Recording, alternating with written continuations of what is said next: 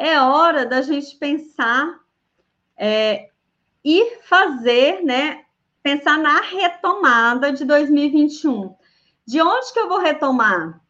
Será que eu retomo lá de. Eu voltei as casas? Porque todo mundo voltou casinhas, né, gente? Seja no conceito, na estratégia do negócio, ou seja financeiramente mesmo, em, em carteira de clientes. Eu tenho clientes que tinham tido um crescimento de mais de, de 100% em número de clientes, em faturamento é, em 2019, né? E o ano de 2020 ia continuar isso. E hoje é, eles voltaram para a estaca do início de 2019. Então, entende aí em que ponto você voltou.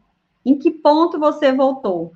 Eu voltei lá para o início de 2019, eu voltei para o final de 2019. Isso é massa para você identificar, porque de repente a trajetória que você vai ter que seguir é a mesma. Esse cliente mesmo, a trajetória que ele vai seguir é a mesma lá do início de 2019. E ele sabe o caminho já. Então tá mais tranquilo. Então entenda aí como vai ser essa retomada de 2021, de onde você vai partir e principalmente quais serão os novos parâmetros, né?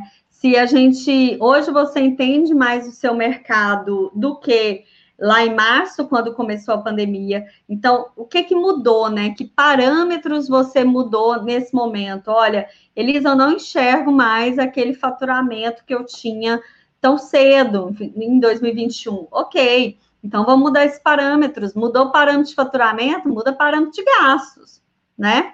É, então, vamos, vamos entender de onde vamos partir entendendo também que possivelmente teremos outras quarentenas. E aí, pensa também como que seu negócio reagiria a isso.